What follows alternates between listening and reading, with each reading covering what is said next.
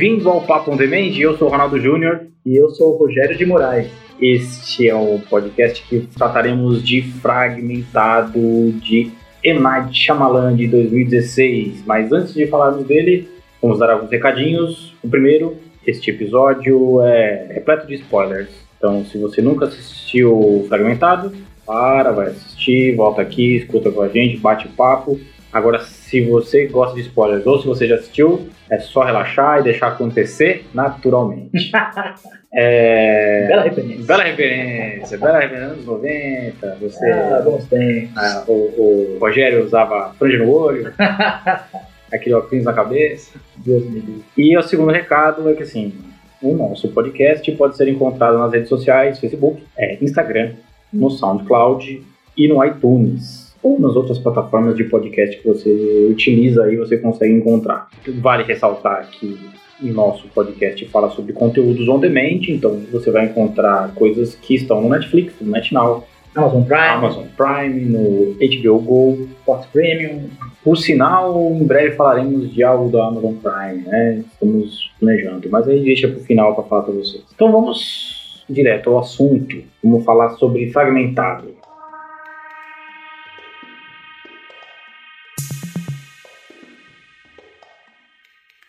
Fragmentado 2016, filme que é um suspense, meio terror, meio suspense, do famoso, amado e odiado M. Night Shyamalan. Vamos começar como sempre começamos, com aquele currículo vitae do, do diretor. Pois é, vamos falar do Night Shyamalan, que eu chamo de Shaya, para facilitar. Ah, os mais íntimos, né? Pronúncia, né? É diretor, como você falou, né? Amado e, e odiado na mesma medida fazer um histórico é até meio óbvio, acho que todo mundo conhece, pelo menos imagino que a nossa audiência conheça bastante o, o histórico do Shyamalan, mas vamos lá relembrar. Ele começa a fazer isso, ele se destaca, né, ele chama a atenção em 99 com O Sexto Sentido. Uh, antes disso ele tinha feito dois filmes que acho que praticamente ninguém viu, eu, eu não conheço ninguém que tenha assistido, que é o Olhos Abertos, de 98, e o Praying with Anger, 92. Bom, o Sexto Sentido foi aquela explosão de sucesso, né? Ah, o grande Não Conte para Ninguém no Final, Sim. I See Dead People, é um filme que já faz parte da história do cinema.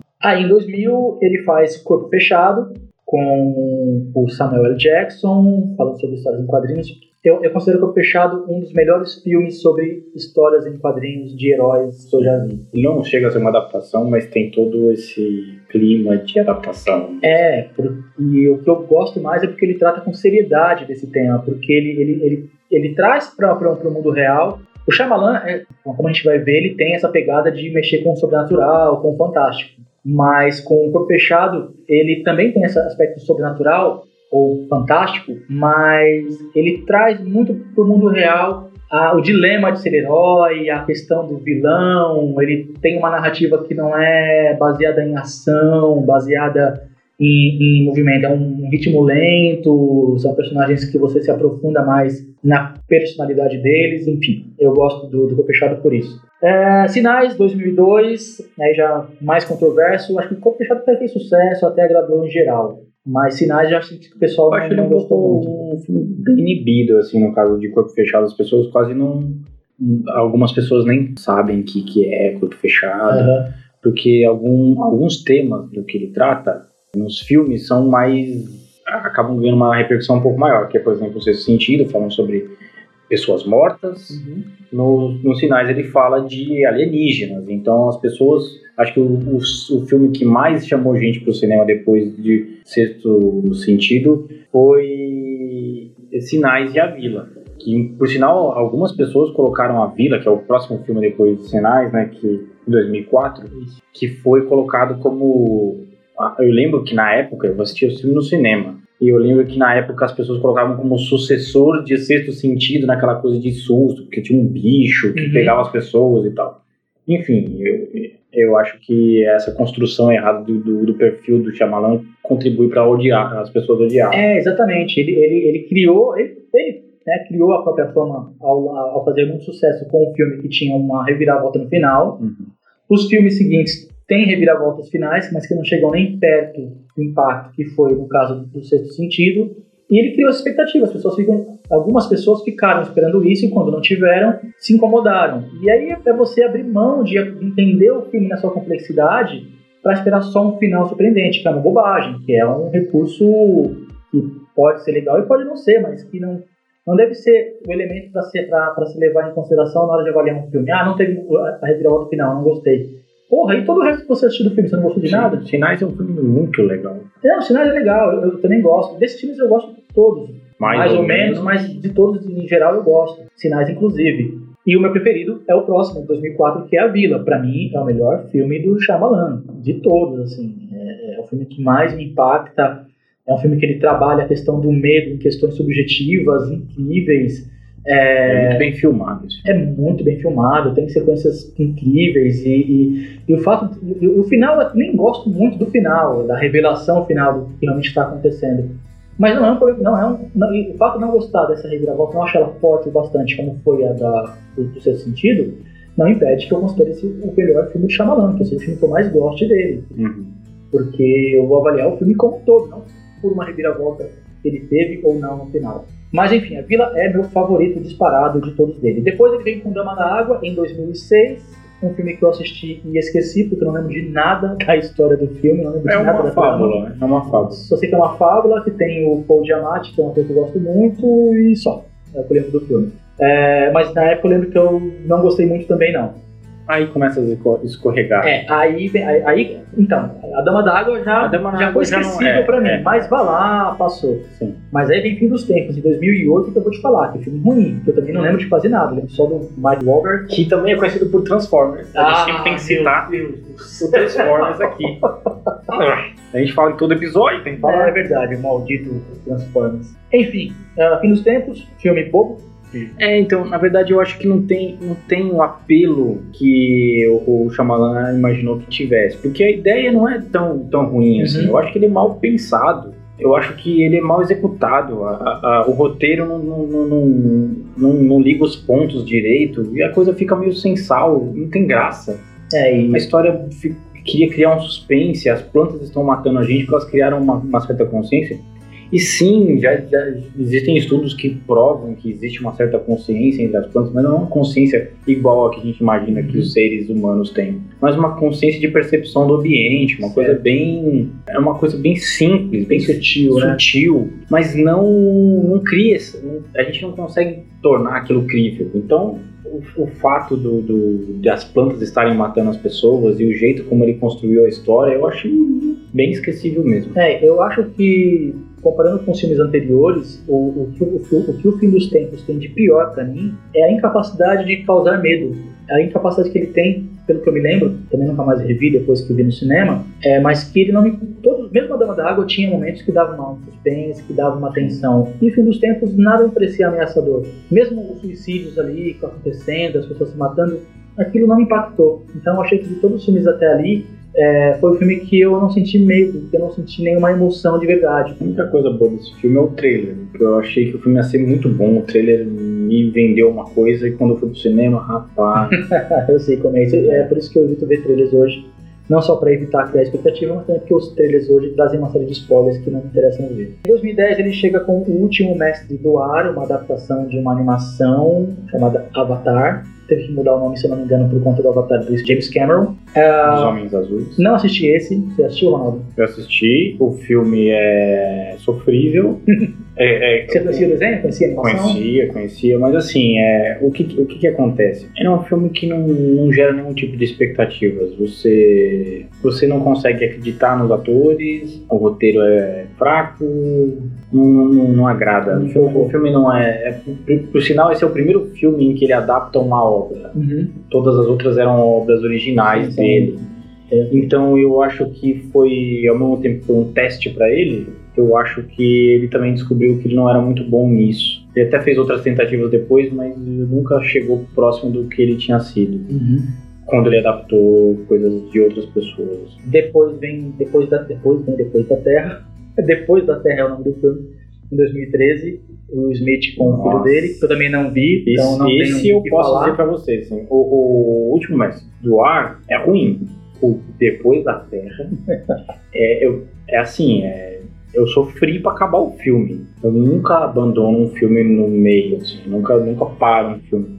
No cinema, inclusive, nunca faço isso porque além de tudo eu paguei para ver aquela porra, né? Sim. Agora, sair do cinema me deu vontade algumas vezes. O filme é ruim, é um filme que o Will Smith aproveita para celebrar a, a, possibilidade do filho dele ser ator, sei lá. Não, o filme é ruim, o filme é fraco. É, eu, é, é muito, desse filme também. Ele não tem sentido, é. Não, não vou nem comentar mais nada. Acho, eu, eu quero esquecer desse filme. Sobre isso que você falou de sair no meio do filme, é, eu também ainda não consigo. Eu tenho essa resistência de querer ver até o final, mesmo quando o filme é muito ruim. Tem um, um crítico antigo, ouvi essa história que ele falava, um, um crítico de cinema paulista cara, já pediu dinheiro, não vou perder meu tempo. E saía no meio da sessão. Claro que ele não escrevia sobre esse filme quando ele, quando ele não assistia. Mas eu tava pensando sobre isso recentemente, que eu comecei a ver série com mais frequência. E, cara, se você não gosta da série, e eu tenho essa mania de não abandonar, uhum. É, são nove horas da minha vida que eu perdi vendo um negócio que eu não estava gostando desde, a, desde as primeiras é, duas horas. Eu, geralmente eu, eu dou a chance pra série um, dois ou três episódios. Pois se eu não gostar, eu paro. Né, eu vi recentemente a série The Sinner na Netflix. Tem dois episódios iniciais muito bons, que eu achei. Muito bons não, mas interessantes, que te prendem, mas do terceiro em diante a coisa vai desandando. Uhum. E aí eu fui eu acabei assistindo até o final, porque eu queria ver onde ia dar, mas eu pensei, cara, eu perdi pelo menos aqui umas 8 horas da minha vida vendo um conteúdo que eu já sabia que não ia gostar desde a terceira hora da que eu já tinha perdido. Né? Enfim, só uma curiosidade sobre perder horas de vida vendo Sim. coisas ruins. depois de Depois da Terra, meu Deus do céu, como ruim esse Depois da Terra. Sim. Após Depois da Terra, ele vem com a visita em 2015 e aí ele já começa a recuperar um pouco da boa forma, na minha opinião. Você viu a visita? Não, não vi. Esse eu não vi.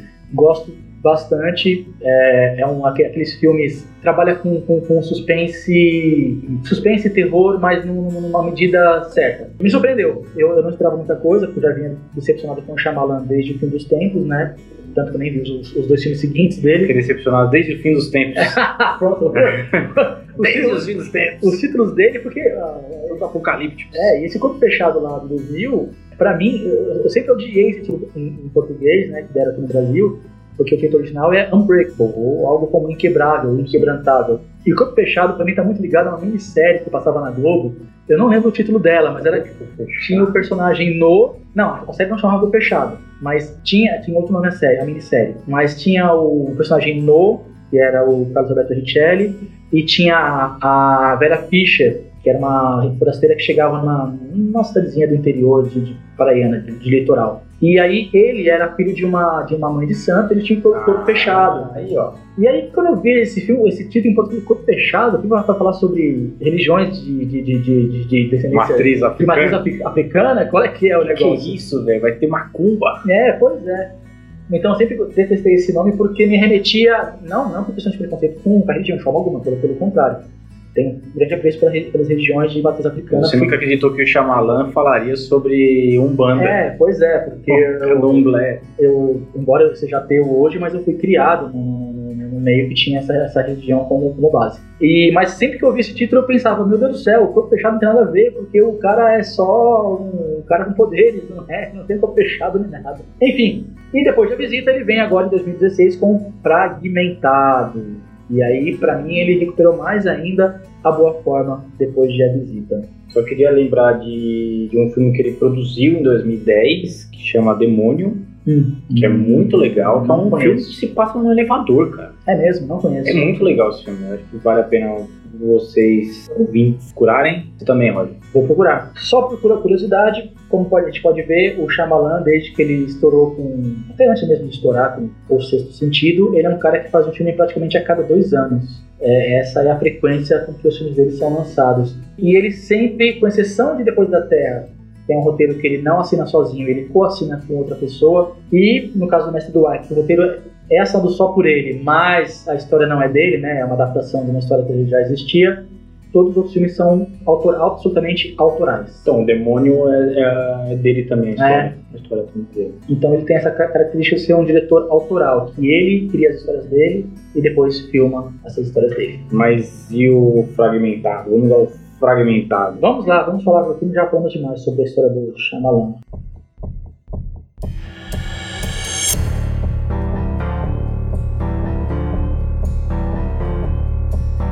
Então vamos fazer uma sinopse do filme antes da gente falar dele, né? Certo. Ah, são três garotas sequestradas por um sujeito. Isso não nem chega a ser spoiler, embora também não seria um problema aqui no programa, mas tá no cartaz, tá na matéria de divulgação, que esse, pessoa, esse cara tem 23 personalidades. Ele tem um distúrbio chamado transtorno dissociativo da identidade, TDI. Que é um distúrbio que existe realmente, e não como é mostrado. Né? Sim, não como é mostrado no filme, mas existe de verdade. E ele sequestra essas, essas três meninas e por conta de que há um conflito entre as personalidades dele que acreditam numa, numa certa vinda de algo muito terrível. E essas sequestradas seriam ali uma espécie de oferenda para essa coisa que vai vir, que é terrível. Eu acho que. É a besta, né? É, seria a, a, a besta. É, então a sinopse basicamente é, é, é isso, e aí essas meninas estão presas lá numa casa e vai rolar uma série de coisas da, da, de, como que elas vão se relacionar com ele, como que as personalidades vão se relacionar com elas e como que isso vai se caminhar para uma questão mais sobrenatural ou mais fantástica. Então vamos lá, vamos falar sobre o fragmentado. Primeiro eu queria falar de um aspecto que eu acho fantástico, que é a atuação James do McAvoy. James McAvoy, que você deve lembrar dele X-Men, a nova geração. A nova geração. Nova geração não, mas é First Class, né? que, Class. que, é onde ele aparece como professor Xavier, e aí todos os desdobramentos desse, desse novo, essa nova linha temporal do, do Quase um reboot, né? É quase um reboot. É que em uma hora isso se cruza, né? Converge, né? Entre uma coisa e outra. Mas você lembra dele disso. Se você assistiu Atômica, ele também tá lá. Ele faz participação em vários outros filmes. É. Ele tá ficando famosinho no nível de, de grandes estrelas Sim, hoje em tá, dia. Atingindo um estrelato mais consistente. É, temos também a Anya Taylor, que fez a bruxa, faz muito bem a bruxa, ela gosta muito de manteiga e de bodes pretos.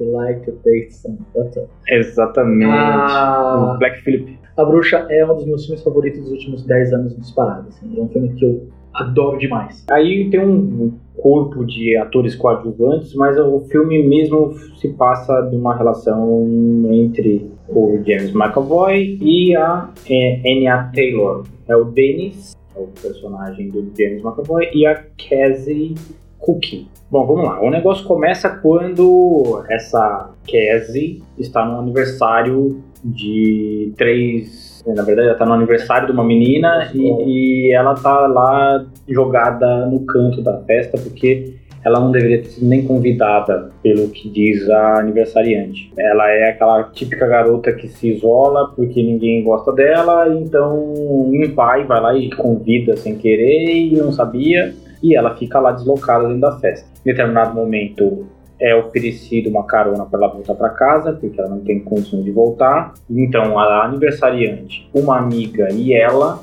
estão indo para o carro e nesse momento o pai dessa, dessa aniversariante é abordado pelo Denis, que deixa ele inconsciente e entra no carro. Essa cena é muito legal. Essa é, é uma das primeiras cenas do filme e você não tem você tem condição de ver o todo do, do, de como as coisas estão acontecendo atrás do carro e vai dando uma certa, um certo suspense que o Shyamalan sabe construir muito bem. A hora que ele entra no carro, as minas tomam um baita susto e ele deixa elas inconscientes para que ele, ele coloque um, um gás dentro do carro, deixa elas inconscientes e leva elas para um cativeiro. Isso tudo já constrói um, um ambiente de suspense bastante claustrofóbico, assim, porque eles le ele leva elas para um quarto, elas ficam as três num quarto, e o personagem Dennis vai começar a aparecer para elas em, em, personalidades diferentes. Então ele aparece como Dennis, ele aparece como a menina que eu não vou lembrar o nome, que é uma, é, é uma das personalidades mais, é, mais presentes dele e que no fim das contas é a grande mente por trás de tudo, que, que manipula todo mundo, ela e tem mais uma outra personalidade muito forte. E aí as coisas vão se desenrolando. Eu acho que assim, o filme, se tem uma coisa que é muito bem planejado pelo Shyamalan é a construção de clima, que ele faz com que as coisas aconteçam sempre dentro do desse quarto, tudo que acontece dentro desse quarto, porque tem, tem algumas coisas que acontecem fora, que é a relação do Dennis com a psiquiatra. E isso eu já não acho tão bacana, assim, acho que as coisas ficam um pouco, um pouco didáticas, assim. É, mas vale a pena também essa parte para poder você ter uma noção do que, que é o personagem. Apesar de, de haver alguns exageros nisso e no, nos flashbacks da menina, que eu acho que são pontos negativos do filme. O filme vai se desenrolando a partir disso e do aparecimento de todas as personalidades dele. Não aparecem as 23, mas aparecem as mais, as mais influentes dentro. As personalidades estão todas reunidas. Se você assistiu o filme, você vai lembrar disso. Estão todas reunidas dentro de uma sala e aí uma delas assume o controle em determinado momento. É como se fosse é, uma, metáfora de uma sala. Não é, é, é como é, se fosse como uma sala, um, um quarto, um apartamento dentro do seu cérebro, é, do cérebro do Denis no caso. E aí... Eu, desculpa, só pra, é, o Denis, na verdade, ele é a, ele é a personagem que sequestrou. Original. Mas não, o original é o Kevin. Ah, é verdade, é verdade. Kevin é verdade. Que, é o, que é o normal. É o que nasceu. É o que nasceu, é. Nasceu, nasceu Kevin. Kevin. É, o Denis é o que sequestra, a Patrícia, que é a a segunda personalidade mais influente Isso, é. ali que você comentou. E ele vai, ele vai ter mais, mais frequência é o, o Hidwig, que é o, acho que é o. É a criancinha? Não, o estilista. Ah, o estilista. E a criancinha eu acho que é o Barry. É o Barry. É isso, acho que é essa. Ou talvez seja o Barry, que agora eu fiquei confuso. Segue o jogo. Enfim, você assistiu o filme, você lembra. É. Tem os caras aí, os caras personalidades. E aí todas essas personalidades estão dentro de um ambiente, dentro da, dentro da cabeça deste Kevin. Uhum. E elas, elas tomam uma cadeira no meio, sentam e aí elas passam a tomar controle do corpo do Kevin essa, essa dança das cadeiras que acontece, que em algum momento essas personalidades vão aparecendo e voltando, essas personalidades têm influência sobre as outras personalidades. Algumas são mais frágeis, outras são mais, é, mais fortes, e elas vão dominando as outras personalidades conforme as coisas vão acontecendo. É, você vai notar, inclusive, três delas são muito poderosas. Uma delas é a Patrícia, que tem uma certa influência sobre o todo. O outro é o, é o próprio Dennis. E o rapazinho, o menininho, que se não me engano, é o, o Barry, né? É, então o Barry, porque ele é o que segura. Salvo engano. salvo engano. Ele é o que segura a besta. É ele que tá ali assim, não, eu não vou liberar ele, ele tá aqui, ele tá aí, sabe? Uhum. Ele é um dos personagens mais fortes que estão ali, que ali. Enfim, eu acho que dessa confusão de personalidades, é, o Shyamalan sabe trabalhar muito bem essas mudanças de perfil, é, como elas encaixam dentro das cenas, em determinado momento em que ele está com a psiquiatra, por exemplo, tenta enganar a psiquiatra dizendo que é o estilista, mas no fim das contas ele é o Dennis, que é a personalidade mais agressiva dele, mais perigosa. mais perigosa. E aí ele não consegue convencer o espectador porque você consegue perceber que é o Dennis fingindo é. ser o estilista. É, o, o, é, você consegue perceber que a personalidade que o McAvoy está fazendo na cena é a de um terceiro imitando um quarto. Uhum. Isso é sensacional, assim. É, é, primeiro mérito do ator e segundo mérito do diretor de conseguir construir esse clima e você perceber que é uma personalidade fazendo uma quarta é, é, das coisas que valem muito a pena você prestar atenção. Bom, enfim, eu acho que a gente pode ir falando mais durante o episódio, mas é, eu, eu acho que das coisas que mais valem a pena ser ditas é, é sobre construção de clima e sobre a atuação do McAvoy. É isso, porque a, aquilo que você falou no começo do filme, de como que a cena do sequestro é bem feita, ela já tem ali uma assinatura do Shyamalan no, no, na movimentação da câmera. câmera, é verdade. A câmera assume uma subjetividade na personagem da Ana, em que ela vai olhar o que está ocorrendo atrás do carro pelo retrovisor, que é sempre uma visão parcial. E a câmera se move de um lado para o outro. Ela, ela, ela tem um deslocamento quando ela está dentro do carro, que é um deslocamento idêntico ao início do Corpo Fechado, quando o Bruce Willis está no trem, ele, e tem uma criança no banco da frente, e ela fica olhando para ele e depois para a pessoa que está do lado dele. Então a câmera tem o mesmo movimento de ir e voltar. E eu acho, acho para mim, funciona muito bem esse efeito, esse movimento de câmera para criar expectativa, porque ela, ela, ela dá uma atenção, ela, ela, ela cria o que está acontecendo? No caso do fragmentado é mais forte ainda, porque você vê que tem alguma coisa errada. Casey, ela percebe pelo retrovisor que tem uma coisa que não está muito bem. Ela vê umas caixas no chão, mas ela imagina que o cara está pegando a caixa e está no porta-malha e tudo mais, que seriam os presentes lá da aniversariante, e de repente entra um cara no carro, né? E ela vê que tem um corpo caído atrás do carro. Então, é, já no começo, o Shyamalan já dá uma assinatura dele ali no uso da câmera, do movimento da câmera.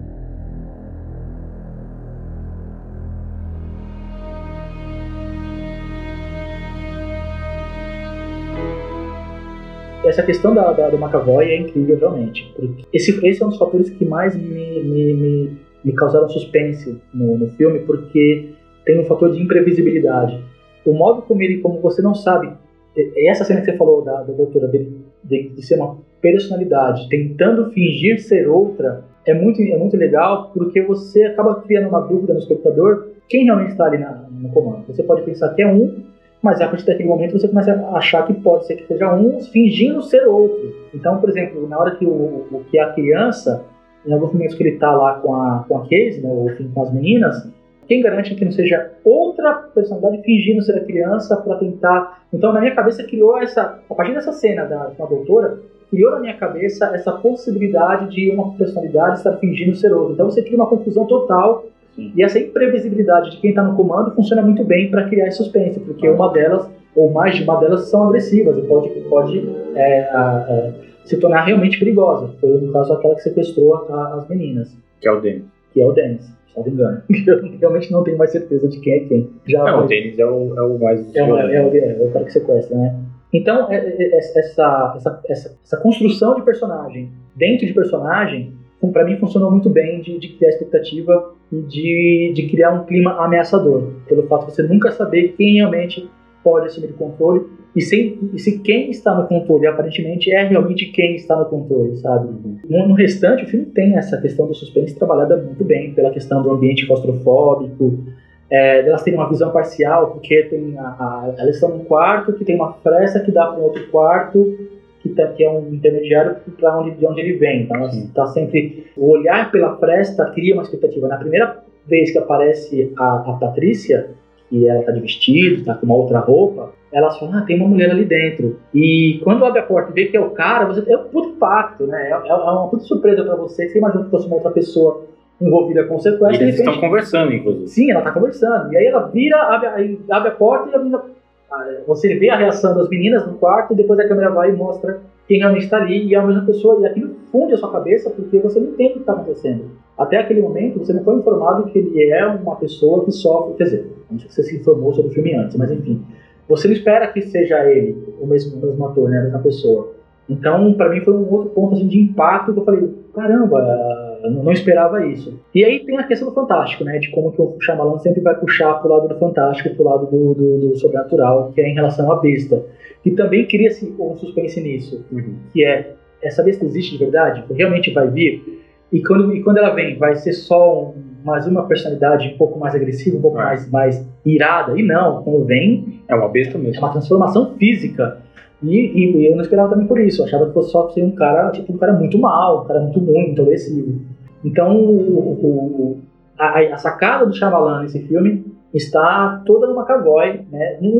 na capacidade do McAvoy de dar conta desse trabalho de, de, de segurar a atuação de tantas personalidades diferentes e de trabalhar essa incerteza sobre quem está no comando. E também de, de criar personalidades que, que sejam ah, ou muito agressivas, mediamente agressivas e outras totalmente inofensivas, como é o caso do, do, da criança. Uhum. Então acho que é o que o filme trabalha melhor essa, essa imprevisibilidade na, na, nas personalidades do, do, do McAvoy. Sim, você falou que não gostou da questão da, da psiquiatra e da, do flashback. Dos flashbacks. Cara, eu gostei, porque acho que deu, deu profundidade para a personagem. Até... Eu, acho, eu acho um pouco, por exemplo, no caso da, da menina, no caso de. Eu acho um pouco de forçação de barra explicar que ela sabia lidar com algumas situações. Assim, o fato de construir a personalidade dela do abuso, eu não uhum. acho ruim. Mas incluir nisso o fato dela ser quase que uma aventureira que conhece, aventureira no sentido de, de quem se embrenha na mata, sabe atirar, é, sabe sobreviver, sabe sobreviver sobrevivente de, de, de episódio de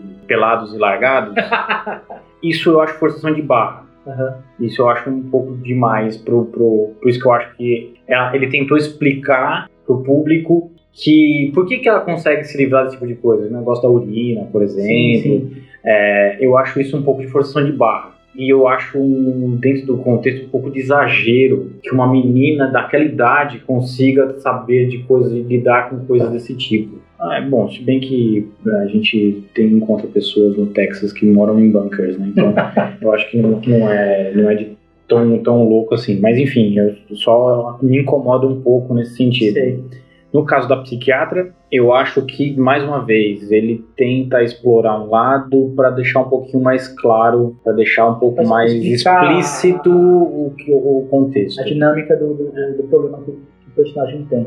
Eu, eu não vejo nem, nenhuma das duas, eu vejo problema. Eu, eu gosto da, da construção uhum. da, da, da, da case pelos flashbacks, a construção do abuso, porque é algo bem pesado, e a construção é, também de, também de sobrevivência dela.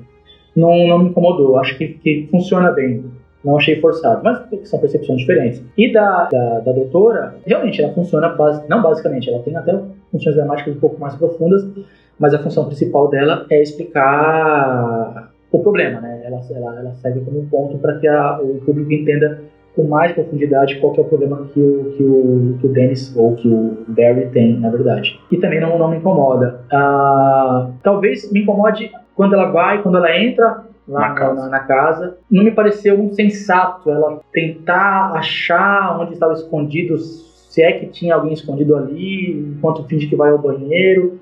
Aquilo é uma clichê, solução, né? aquilo é uma solução não. de roteiro clichê que não funciona. Tipo assim, tem que ser muito, ou muito corajoso, você corre, chama a polícia. É, se, você, se fosse um homem que se garante na porrada, dá esse migué, tudo bem. Mas uma senhora, puxa, não, não, era óbvio que ia dar merda, era óbvio que ela não ia ou que mesmo que ela encontrasse, tá, ela vai lá, o que passa na cabeça? Isso falando de uma mulher que é uma cientista respeitada, inteligente, não é burra. O que ele esperava? Entrar, achar que tinha gente libertar e sair de boa? Não, sabe? Vai, dá uma sondada, volta, enfim. A solução não funcionou para mim. Ela, ela tomou uma atitude que não está de acordo com de uma mulher inteligente como ela foi construída no filme. Então, nesse, isso é, é, o que, é, é mais, renomada, inclusive. É, né? isso é o que mais me incomodou. A, a, a impulsividade com que ela tentou resolver, se é que ela tentou resolver, mas é. tentou descobrir a situação. Na verdade, aquilo é só, só, um jeito de fazer com que ela fosse morta por ele. É, e desencadear a fuga e tudo mais, e, e, e abrir o, o filme para o desfecho final, né? O desfecho final até redundância, mas enfim,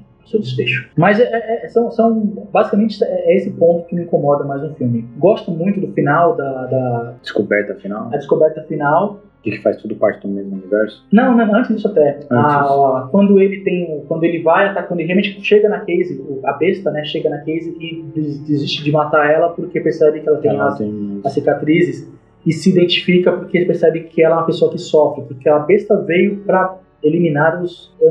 Ele usa uma expressão. É como se fosse purificar aqueles Isso, é. que não matar, sofreram. Matar os impuros, exatamente. E ela, e ela percebe, e a besta percebe que ela não é porque ela sofreu os abusos e sofre com o trauma desses abusos pelas cicatrizes que ela tem no corpo de autoflagelação, né? É um, uma, uma, reação comum em, em, vítimas de abusos, que acabam se culpando até, se, se acha, acha que tem culpa pelo abuso que sofre. É, acho bacana. Tem, teve gente que achou forçado, tipo, ah, o cara chega lá e vê, ah, então não vou te matar por causa disso. Não, eu achei que. É, cada bastante. filme tem a sua própria Marta, né? É, é. não chega a ser tão ruim quanto a Marta do, do BVS, Batman vs Superman, mas acho que funciona bem. Me convenceu. E ficou bacana, porque é, é uma identificação de, de, duas pessoas que sofrem, porque, queira ou não, que agem... por trás da besta tá todas aquelas personalidades que sofrem, sofrem discriminação, sofrem por ter uma, um distúrbio que é muito grave, então eu, eu achei bacana. Cada uma delas reage da sua, sua maneira. A sua maneira. E a besta também, né, não,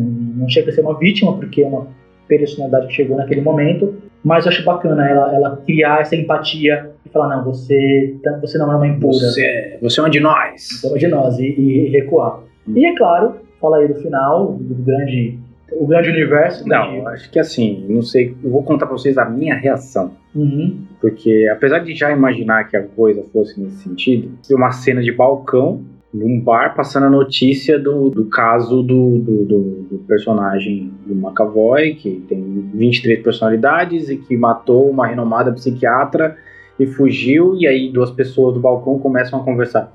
Vocês lembram de um caso de um cara que se envolveu em terrorismo um tempo atrás. Como é que era mesmo o nome dele? E aí vira o, o, o, o Bruce Willis e fala Mr. Glass. O nome dele era Mr. Glass. E aí, bicho, é o seguinte: eu acho que era uma das poucas pessoas no cinema que começou a gritar no cinema. Né? Caralho! Puta que pariu!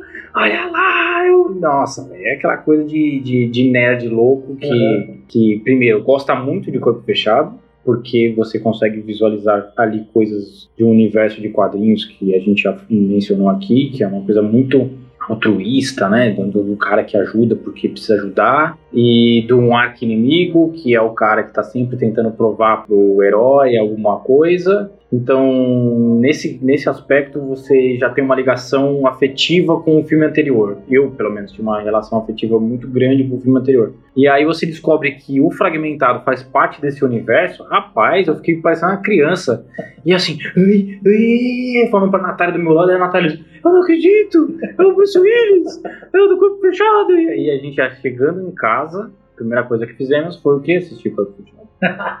Colocamos o filme para assistir, que a gente tem o DVD lá, colocamos o filme e assistimos de novo. E a minha irmã não tinha assistido, olha isso. Ah. E ela aproveitou para assistir e depois assistiu fragmentado. É, eu, de todos esses anteriores do Shyamalan, o Corpo Fechado foi o único que eu revi recentemente. E por causa desse filme também, pra, pra poder me... Mas você já sabia do final? Não, não sabia. Foi, foi também. E como é que foi essa reação pra você? Ah, foi menos, menos exagerada que a sua, com certeza. É, você é um cara mais contido. Mas eu falei, porra, velho, que, que legal. Que sacada, achei, achei né? bacana. É, até porque, como você falou também, Puxado é um dos filmes que eu gosto bastante. Não esperava, né? É, é realmente uma coisa que, que ninguém esperava. Né?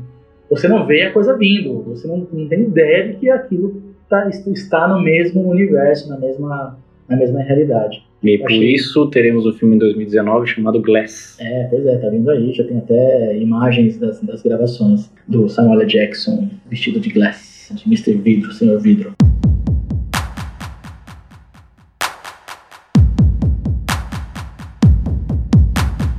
Queria só finalizar com uma coisa que não tem muito a ver com o filme, mas tem que eu achei interessante e eu acho que vale falar para as pessoas que estão ouvindo a gente. Como o filme trata de uma doença que existe, que é a TDI, houve sempre aquele pessoal que falou, poxa, o filme não retrata a realidade e tal, tudo mais. São pessoas que sofrem preconceito e algumas se disseram que passaram a sofrer mais preconceito depois do filme. É mesmo? Sim. Tem uma, uma, uma americana chamada Jubert, que ela ela chegou a, a, a enviar uma petição para a produção do filme, Nossa, pedindo para eles é, fazerem uma campanha com os atores para né, explicar o que, que é TDI e, e, falar que não tem nada, né, que não tem agressividade, não existe uma. Porque ah, as pessoas são ignorantes, né? E quando a gente é ignorante, a gente acha, tende a. Não deveria ser assim, mas tem lá um grande público que vai ver o filme e falar, ah, então quer dizer que tem essa doença, que essa pessoa pode ser perigosa, pode me sequestrar. Não, não é isso, né, gente? Mas infelizmente, tem uma, uma portadora falou que ela cuida de crianças, ela tem essa doença, esse, esse transtorno, esse TDI, ela cuida de crianças, e aí algumas pessoas foram falar, caramba, você não deveria cuidar de crianças, porque eu vi o filme e você pode ficar agressiva. Enfim, então eu acho que vale fazer essa explicação aqui de que é uma ficção e que aquela doença do filme não se manifesta daquela forma exatamente. Não tende a ser agressiva, coisa nenhuma. As pessoas sofrem com isso como sofrem com qualquer transtorno mental. É, e que eu acho que seria interessante quando um filme, isso realmente eu acho que seria legal, de quando um filme tratar de alguma doença real, e é claro, tem toda a liberdade para dentro da ficção tratar isso como ele melhor entender que vai funcionar para entretenimento e para os efeitos do filme, mas rolar sempre uma campanha com os atores, alguma coisa do tipo de. Não, não dentro do filme, mas fora do filme falar, olha, gente, estamos dispostos a participar da campanha para explicar para as pessoas como que essa doença se manifesta. Mas é triste isso, né? O cara tem que fazer uma campanha porque as pessoas não têm capacidade de saber que aquilo é uma fantasia. A gente tem a gente num mundo que elegeu o Trump. Não, eu tô falando que é triste, né? É, exatamente, é triste. Mas nem digo que tem que fazer, porque eu não quero passar uma ideia de querer que as pessoas são obrigadas a é, toda vez tratar, né? É, toda vez que você ficcionalizar uma coisa real, você tem que explicar que não é daquele jeito. Não deveria ser assim. Mas eu acho bacana que em, doenças específicas, em casos específicos que algo pode gerar, e o filme pode gerar um mau, mau entendimento para quem é leigo, para quem é ignorante e não entende a ficção como ficção, né, tende a trazer da ficção para a realidade, em vez de, de, ser o contrário, né?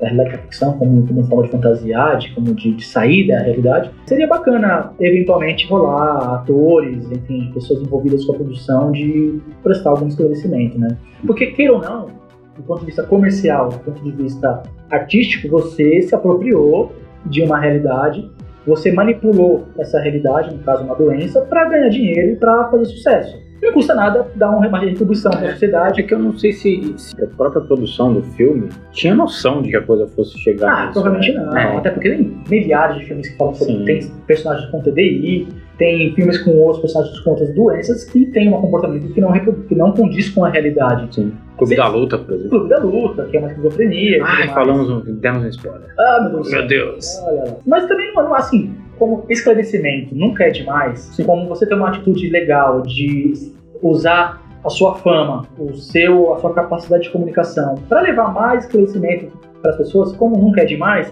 valeria seu não uma obrigação de tipo, ah, você é obrigado a falar da doença porque você usou no filme. Não. Mas como você usou uma doença no filme, aproveita como um gancho para fazer uma campanha, como um gancho para aumentar Sim. o esclarecimento.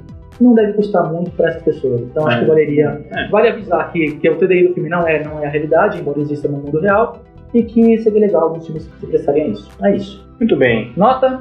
Nota eu vou dar nota 3,5. 3,5? 3,5. 4. Eu, eu, eu ando bem 4 ultimamente. Acho que é. todos os programas eu dei entre 4 e 4,5, né? Mas enfim. No último eu dei 4,5. 4, 4 e no anterior eu dei 4,5. Ah, quer saber? 3,5. Eu repensei aqui agora. 3,5. Bato o martelo 3,5. Vou... É, então. Eu acompanho o colega, o colega relator. acompanho o voto. Então, é que assim, eu acho que ele é bom. E é a mesma história do que a gente estava falando antes de A Liga da Justiça. Uhum. É, o filme é bom, mas ele não é o filme excelente. Certo. E a gente, como a gente viu muitas merdas do Shyamalan ultimamente, e esse filme é bom, a gente acaba colocando ele subindo numa, ele, subindo né? ele muito mais do que talvez ele, ele possa ser. É, e é um filme bom, ele é, tá muito acima da média, que seria, vamos dizer, 2,5, uhum. mas ele também não é excelente, ele não é um sexto sentido. Não, ele tá não, ele não é um, uma vila, então, penso até do, do, do, perfil dele, eu acho que 3,5. Não, tá justo, você tem razão, eu, eu, eu exagerei. Eu acompanho você está, está, está muito empolgado. Parecia eu, inclusive. Parecia eu, inclusive, na cena final. Pois é. Para dicas? Vamos para as dicas, vamos sair de casa. Sai de casa. Sai de casa, porra! A minha dica ela é bem aberta, assim, porque eu, eu, eu, percebo que muita gente que não é da Zona Norte não conhece o Parque da Juventude. E eu acho que é um antigo presídio, casa penitenciária do Carandiru. Quem não conhece a história da Zona Norte, ali existe um parque hoje chamado Parque da Juventude, que fica na Avenida Cruzeiro do Sul, 2630, coladinho com o metrô. Ah, coladinho com o metrô Carandiru, então quem for entusiasta de transporte público pode colar lá de metrô. Esse terreno é das, das coisas mais legais que a, a, iniciativa pública fez nos últimos anos, que foi demolir o antigo presídio Carandiru, transformar aquilo num parque e também num, numa ITEC, né, numa escola técnica. Então o parque fica ali da, na, perto do metrô Carandiru, um lugar bacana para você ir, passear, tem, ele se divide em duas partes, uma parte verde, com, com bastante grama, árvores, é onde fica também a ITEC, fica a Biblioteca São Paulo, uma, uma das bibliotecas legais da Zona Norte, recente, né, uma das mais novas. E tem a segunda metade, metade dele que é feita com quadras, quadras de basquete, de futebol, de tênis, que é uma área mais esportiva. Então, quem não conhece, cola lá, é um lugar legal para passear com o seu cachorro, com, seu, seus filhos, andar de bicicleta, especialmente no final de semana que tem a faixa, a ciclofaixa aqui na região. Então, vale conhecer o Parque da Juventude. A minha dica é essa. Muito bem. Eu quero que todos tenham um infarto, então eu vou, eu vou Já até sei. indicar para vocês. Não, não sabe não. Ah, vamos ver. É o Mercadão de São Paulo. Ah, não, falhou. Era o Mercadão de São Paulo. Na verdade, era não. É o Mercadão de São Paulo. É o mercado municipal da cidade de São Paulo, que fica na Rua da Cantareira, no número 306. Por que, eu falei que eu quero que as pessoas tenham infarto? Se você não conhece, lá tem o famoso sanduíche de mortadela, da qual tenho testemunha para provar, já comi dois. E. Eu duvido. E o testemunha? Eu é, testemunha do comprou, fato. Comprou. Comprei. Subornou. Subornei. e além de, de ser um, um dos prédios mais conhecidos, assim como um ponto turístico da cidade de São Paulo, que é de. é quase. Na verdade, acredito que tenha sido essa a intenção. Ele foi inaugurado dia 25 de janeiro de 33, ou seja, ele é um presente para a cidade de São Paulo. Ele é um lugar que já passou por muitas coisas da cidade. Inclusive, salvo engano, ali foi refúgio de, de de algumas pessoas durante aquela guerra civil que aconteceu aqui em São Paulo no período de 32. De 32, durante durante a, a construção do prédio, ela foi usado como como refúgio para algumas pessoas. Se não me engano, aquele, aquele foi um dos prédios de refúgio. Uhum. Enfim, vale a pena ir lá, porque além de ter possibilidade de conhecer um prédio histórico da cidade de São Paulo, você tem algumas opções gastronômicas, como o famoso sanduíche de mortadela, que, se não me engano, é do Roca, Roca Bar, que é o, foi o primeiro, mas hoje você encontra outros restaurantes lá que, que surfam essa mesma onda aí. É, tem o pastel de, de, de bacalhau, bolinho de bacalhau, vale a pena você experimentar tudo que tem lá e já vai direto ao seu cardiologista. Procura o cardiologista, porque você.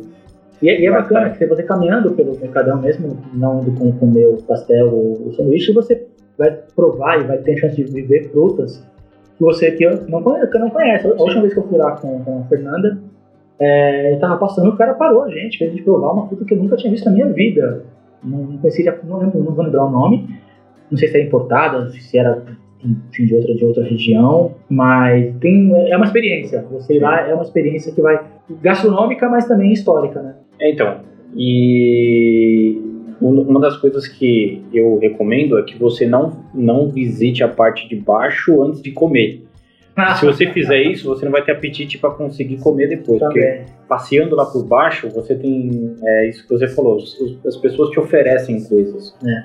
Então, ah, você vai passar em uma barraquinha que que venda, numa das barracas que vende queijo, por exemplo, os caras têm ali degustação. Se você comer muito lá embaixo, depois você não consegue comer o, o famoso pastel de bacalhau, nem um lanche de, de, de mortadela, nem de pernil, enfim. Apenas para lembrar, o horário de funcionamento é de segunda a sábado das 6 às 18, de domingos e feriados das 6 às 16. Fica bem no centro da, da cidade, então faz, faça esse favor para você, vá até o Mercadão, conheça, depois dá um passeio pelo centro da cidade, que o centro da cidade de São Paulo é uma das coisas que eu mais sinto saudade, inclusive, que eu trabalhei durante quase cinco anos no centro, e tem lá o Centro Cultural Banco do Brasil, tem o Centro Cultural da Caixa Econômica lá. De dicas! Estou aqui já, tem muitas coisas para conhecer. Então faça esse favor a Sim. você mesmo e conheça. Conheça o centro. Ande pelo centro. Ande, pé. Ande pelo centro. Perca o medo, se você tem medo de ir, e se encante, porque é um lugar que eu também sou fascinado por lá. E vai comer, vai comer um sanduichinho bem gorduroso. É isso. Vamos fechando por aqui.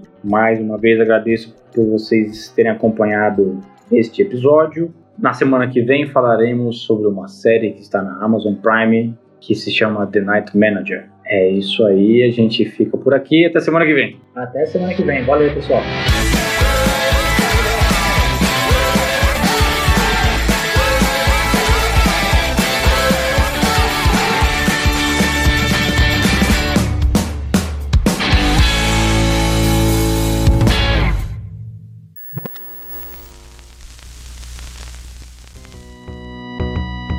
A edição desse podcast é feita por bambodecerebros.com.br.